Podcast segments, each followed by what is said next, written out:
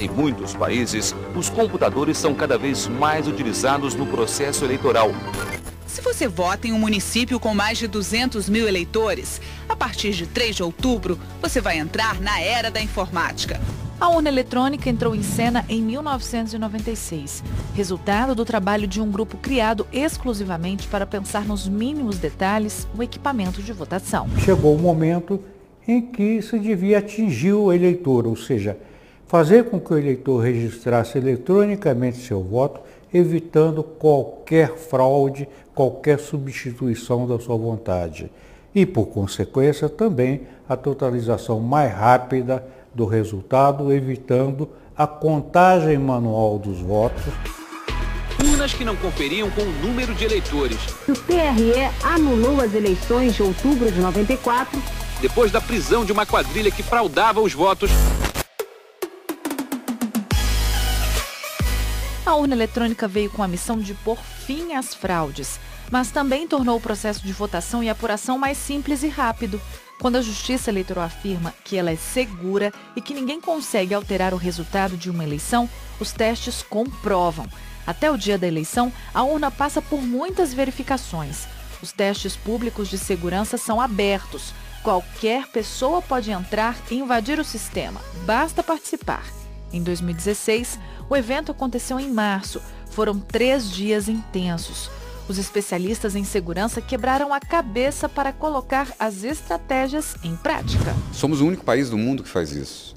Abrir os seus sistemas informatizados para que os hackers venham tentar testar os dispositivos de segurança e apontar as fragilidades para que a gente possa fazer os devidos ajustes. Outra vantagem é que por este sistema as fraudes se tornam praticamente impossíveis.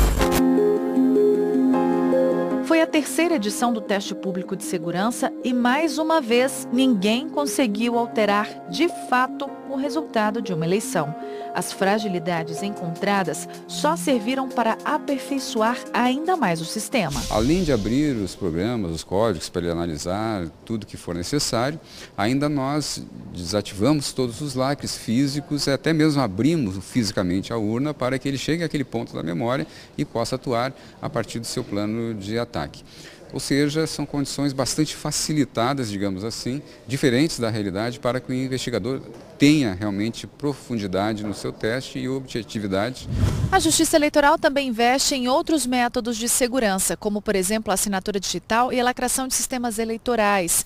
Integrantes de partidos, OAB e Ministério Público podem acompanhar tudo de perto. A gente usa a assinatura digital em praticamente tudo no sistema eleitoral brasileiro. Não só na urna eletrônica, como em todos os sistemas. É muito, muito, muito seguro. Tá, mas como é que eu posso ter certeza de que um hacker não pode invadir a urna? Gente, a urna eletrônica não tem acesso à internet. Os hackers não conseguem invadir o sistema e nem alterar os votos registrados, porque ela não é ligada a nenhuma rede. Assim que o processo de votação começa, os mesários têm uma tarefa muito importante: emitir a zeresma. Esse documento comprova que não há nenhum voto registrado na urna, nenhum mesmo. Os eleitores só podem começar a votar depois que esse procedimento acontece.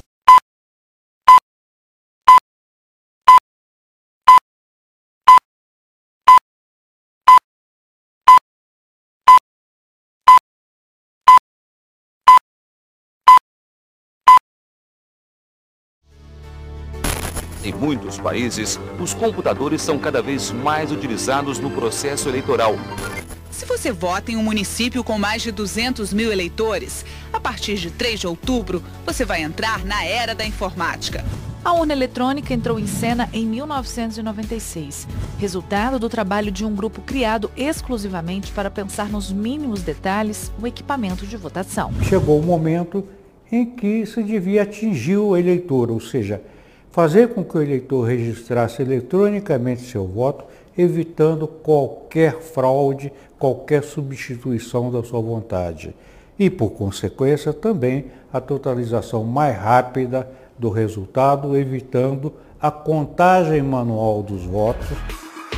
Urnas que não conferiam com o número de eleitores. O TRE anulou as eleições de outubro de 94. Depois da prisão de uma quadrilha que fraudava os votos A urna eletrônica veio com a missão de pôr fim às fraudes, mas também tornou o processo de votação e apuração mais simples e rápido. Quando a Justiça Eleitoral afirma que ela é segura e que ninguém consegue alterar o resultado de uma eleição, os testes comprovam. Até o dia da eleição, a urna passa por muitas verificações. Os testes públicos de segurança são abertos. Qualquer pessoa pode entrar e invadir o sistema. Basta participar. Em 2016, o evento aconteceu em março. Foram três dias intensos. Os especialistas em segurança quebraram a cabeça para colocar as estratégias em prática. Somos o único país do mundo que faz isso. Abrir os seus sistemas informatizados para que os hackers venham tentar testar os dispositivos de segurança e apontar as fragilidades para que a gente possa fazer os devidos ajustes. Outra vantagem é que por este sistema as fraudes se tornam praticamente impossíveis. Terceira edição do teste público de segurança e, mais uma vez, ninguém conseguiu alterar de fato o resultado de uma eleição.